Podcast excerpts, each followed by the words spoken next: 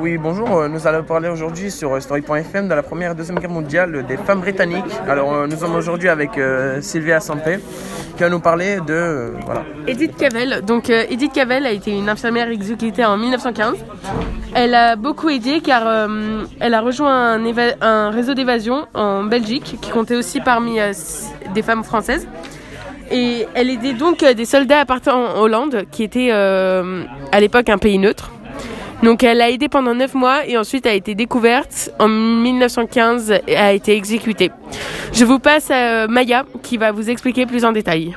Voilà, donc en effet, euh, les femmes durant la Première et la Seconde Guerre mondiale ont pris des rôles jamais pris.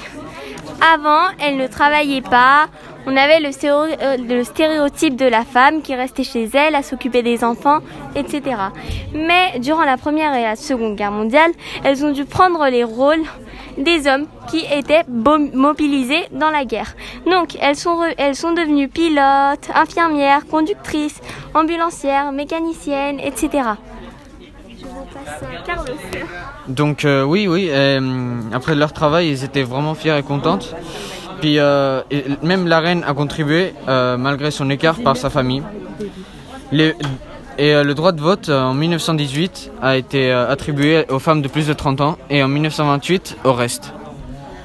Et voilà, c'était euh, l'actualité, enfin, actualité de la première et deuxième guerre mondiale. J'espère que vous avez bien aimé et n'hésitez pas à vous abonner. Voilà, merci beaucoup. Au revoir. À bientôt. Oui.